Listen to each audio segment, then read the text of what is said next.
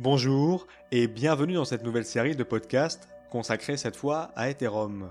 La dernière fois, nous avons abordé l'histoire du Bitcoin en 4 épisodes que je vous conseille d'écouter si ce n'est pas déjà fait. Aujourd'hui, nous allons parler de la blockchain Ethereum et de son token l'Ether, voir ce qui le distingue du Bitcoin, ce qui l'apporte à l'univers blockchain et comment son aspect programmable peut révolutionner bon nombre de secteurs comme celui de la finance. Puis, nous verrons pourquoi la version 2 de cette crypto-monnaie est l'un des tournants majeurs de son histoire. Sur ces deux épisodes, je serai accompagné de Jérôme de Tichet, président de l'association Ethereum France et responsable du Client Success chez Ledger. Il a également travaillé pour Consensus et aux côtés du ministère des Affaires sociales en tant qu'économiste statisticien. Jérôme, bienvenue dans ce podcast. Peux-tu nous dire comment tu as mis ton premier pied dans l'univers blockchain?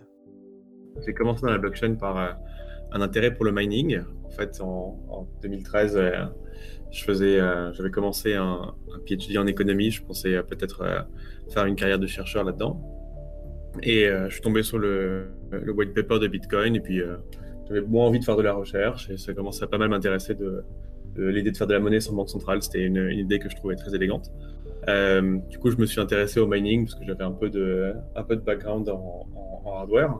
Euh, donc, je me suis intéressé à Ethereum au, début euh, parce que c'était une, une, une, chaîne que je pouvais miner avec mes cartes graphiques.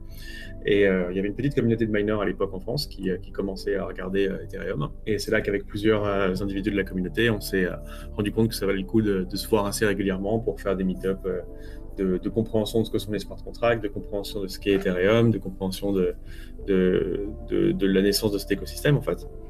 Euh, c'est comme ça que euh, Ethereum France, le site web, a été lancé par euh, Simon Polro, qui, a lancé depuis une association qui s'appelle la DAD. et avec Simon et, d'autres personnes de la communauté, on a lancé une association qui s'appelle Asset, comme un asset mais avec un H, qui a organisé des, des meet-ups et qui était une structure justement pour, pour l'organisation de ces meet-ups. Avant de se pencher sur l'évolution d'Ethereum 2.0 avec notre expert Jérôme de Tichet et voir en quoi cette mise à jour pourrait changer l'environnement dans lequel évolue actuellement la crypto-monnaie, faisons un état des lieux actuel d'Ethereum. Vous le savez, Ethereum est une plateforme basée sur la technologie blockchain qui permet aux développeurs de réaliser et déployer des applications décentralisées ou DApps pour Decentralized Application. Alors que le rôle principal de Bitcoin est de transférer de la monnaie virtuelle, celui d'Ethereum est de faire fonctionner le programme de n'importe quelle application décentralisée. Au lieu d'investir dans des serveurs, les développeurs vont mettre l'application sur le réseau Ethereum. Ethereum est une plateforme dont le rôle principal est d'exécuter ce que l'on appelle des smart contracts, aussi connus sous le nom de contrats intelligents ou encore de contrats autonomes. Un smart contract est simplement un programme informatique dont l'exécution ne nécessite pas l'intervention d'un tiers de confiance. Dans le contexte de la blockchain, il s'agit d'un programme qui peut réaliser des opérations lorsque certaines conditions sont remplies sur le registre. Même si ce type de contrat peut être implémenté de façon rudimentaire sur Bitcoin, Ethereum est la première plateforme focalisée sur cet usage. La plateforme regroupe ainsi une multitude de contrats autonomes qui sont exécutés sur la blockchain et qui sont à la base de nombreuses applications décentralisées. Pour fonctionner, Ethereum utilise une machine virtuelle, l'Ethereum Virtual Machine ou EVM, qui d'ailleurs se verra modifié dans ETH 2.0. Cette EVM fonctionne simultanément sur chacun des nœuds du réseau. Elle modifie l'état global du réseau, constitué des comptes Ethereum, de leur solde, des données de stockage et du code, selon les actions des utilisateurs et l'exécution des smart contracts. Les modifications sont répliquées sur chacun des ordinateurs du réseau en consensus, d'où le fait que l'on parle de machines virtuelles qui n'existent pas vraiment, mais qui est une abstraction pratique pour se représenter ce qu'est Ethereum. Ethereum a connu son apogée en 2017, au moment où les ICO battaient leur plein. Pour rappel, il est possible de créer sa propre devise programmable sur le réseau Ethereum sans avoir de connaissances particulières sur la technologie blockchain. La devise créée est gérée par un smart contract qui suit le plus souvent le standard ERC20. C'est pourquoi on parle de jeton ERC20 ou ERC20 token. En 2017 donc, beaucoup d'infrastructures ont lancé leur token, faisant exploser le prix et la popularité du token Ethereum. Pourquoi? Car à chaque opération et interaction avec un smart contract, il faut payer des frais d'utilisation appelés gaz. Voyez le gaz comme l'essence de votre voiture. Chaque transaction réalisée sur le réseau Ethereum consomme du gaz pour réaliser un certain nombre d'opérations, tout comme votre voiture a besoin d'essence pour avancer. Aujourd'hui, les frais de réseau posent un véritable problème. Avec l'arrivée de plus en plus massive de nouveaux utilisateurs et les interactions de plus en plus grandes, notamment avec l'engouement de la finance décentralisée, le prix du gaz a explosé. De nombreuses solutions ont été mises en place pour tenter de faire face à ce problème, dont l'augmentation de la taille de blocs par les poules de minage. Mais le problème est plus profond, même si la communauté met à jour très souvent la blockchain Ethereum. Contrairement à Bitcoin, dont la communauté est très conservatrice, notamment au niveau de la politique monétaire, Ethereum se veut beaucoup plus progressiste et cherche à évoluer rapidement, quitte à parfois négliger sa propre stabilité. Depuis sa création, la plateforme a ainsi été mise à niveau à de multiples reprises. La plus grande mise à jour à venir se situe au niveau d'Ethereum 2.0, qui fera notamment passer la blockchain de Proof of Work, du minage, au Proof of Stake, du stacking. Quelle est la différence entre ces deux façons de fonctionner? Avant d'aller plus loin, on va faire un petit point sur le jargon qu'on voit beaucoup passer dans les articles qui parlent d'Ethereum 2.0 et qu'on utilisera également durant ce podcast.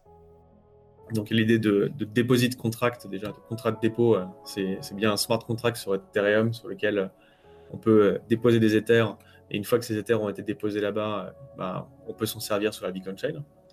Voilà, deuxième, deuxième notion, deuxième jargon, Beacon Chain c'est cette couche de réconciliation qui est une, chaîne en preuve de travail et euh, qui, doit attester euh, de, la situation de toutes les shards euh, avec lesquelles Ethereum 2, sur lesquelles Ethereum 2 est, branché, qui sont branchés sur Ethereum 2, pardon.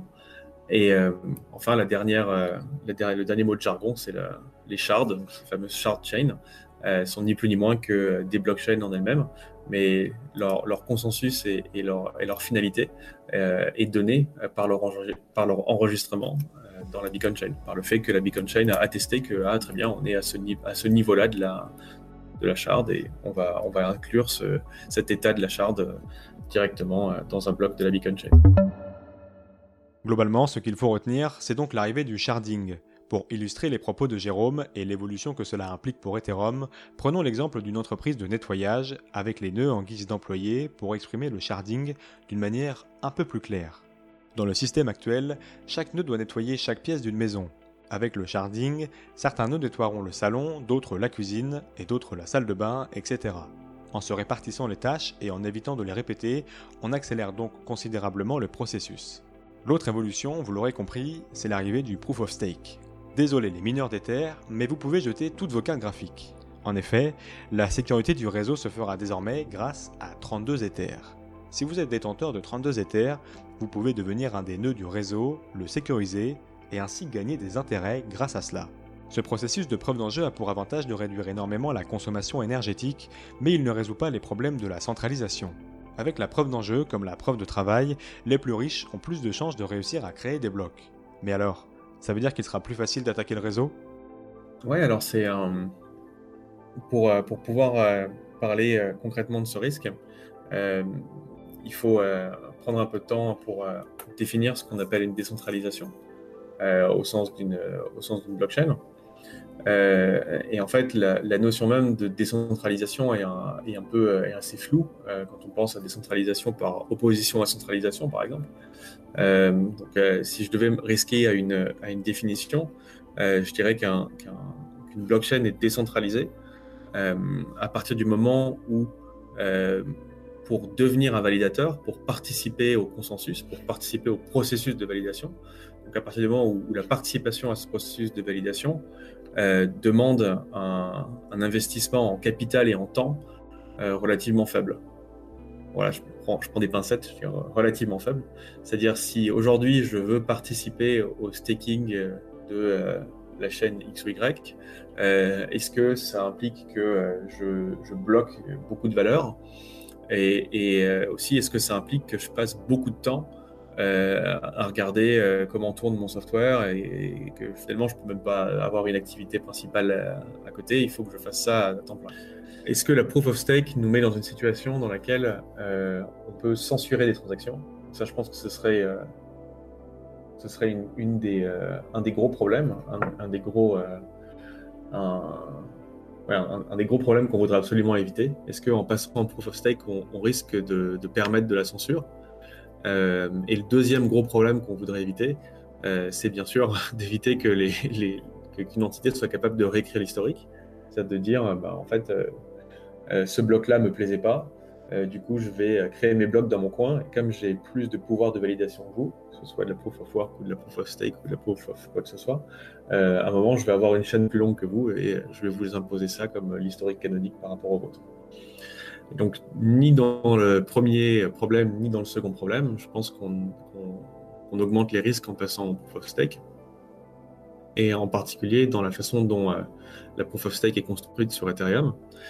Donc, l'idéologie, enfin, plutôt l'hypothèse de travail euh, derrière laquelle euh, Ethereum en proof of stake a été construite, est que on doit éviter un maximum de, de pousser à la délégation et de créer des entités qui euh, agrègent euh, la validation de, plein de, plein d'individus. Mais en contrepartie, on doit aussi faire en sorte que euh, l'accès à un validateur, la création et le, management d'un validateur soit suffisamment simple et que ça coûte pas trop cher à, faire tourner, en tout cas pas trop cher à immobiliser en termes de, en de montant de capital. Euh, du coup, si je suis un gros holder d'Ethereum, j'ai euh, par exemple 32 000 Ethereum sur mon compte et que je voudrais euh, que je, veux mettre ces 32 000 Ethereum at stake, le protocole Ethereum 2 va m'imposer de faire tourner 32 000 validateurs. Enfin, 30 000 validateurs. C'est-à-dire que c'est comme c'est 32 Ethers par validateur, ça veut dire que je vais devoir faire tourner 1000 validateurs. Donc, plus je suis un gros porteur, euh, plus il va falloir que je sois investi dans la redondance du réseau, dans la redondance de mon, infrastructure. Et, euh, si par malheur, il devait, je voulais tout, si je voulais tout concentrer sur un même serveur, et que par malheur, il arrivait quelque chose de mal à mon serveur où j'ai mes 1000 validateurs, bah, tout d'un coup, j'ai 1000 validateurs qui sont impactés en même temps. Euh, donc il y a des systèmes de, de pénalités et de récompenses. Donc la récompense, c'est que quand on est tiré au sort comme validateur et qu'on valide, bah, on a un peu de, on gagne un peu d'éther. Mais euh, lorsqu'on est tiré au sort et qu'on ne valide pas, bah, on perd des éthers. Et donc, si je fais tourner 1000 validateurs, bah, j'ai euh, mille fois plus de responsabilité que la personne qui n'en fait tourner qu'un seul. Et euh, c'est un peu différent du, modèle dans lequel j'aurais une pool de validation qui serait mon, mon baker ou mon délégateur ou, que soit, mon master quel que soit le nom qu'on lui donne.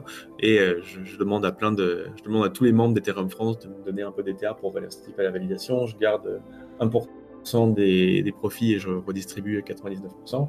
Euh, c'est pas, pas, du tout le même principe que, que ça. En fait, euh, on va plutôt euh, avoir euh, des nœuds qui sont faciles à installer, des, des, validateurs qui sont faciles à faire tourner et un, et, un, montant minimum pour valider qui est certes élevé. En 32 Ethers, ça fait cours d'aujourd'hui un peu, plus de, de 6500 euros. Euh, mais finalement euh, assez faible par rapport à ce qu'on voit comme, euh, investissement pour du mining, même, même de, de hobbyistes. Pour information, si vous souhaitez prendre part à cette fonctionnalité dès sa sortie, sachez que les rendements pour ce stocking sont décroissants. Ils commencent à 18% et vont jusqu'à 1% en cas de nombreux validateurs. Mais alors, comment je vais pouvoir mettre mes Ethers à disposition depuis mon hardware wallet? Et dois-je me dépêcher d'en acheter pour faire une bonne affaire? Vais-je perdre mes Ethers si je les laisse sur l'ancienne blockchain? D'ailleurs, comment on met à jour une blockchain? Et pourquoi l'arrivée d'Ethereum 2.0 a été si longue à mettre en place? C'est ce que nous verrons dans le deuxième épisode de cette série consacrée à Ethereum avec Jérôme de Tichet.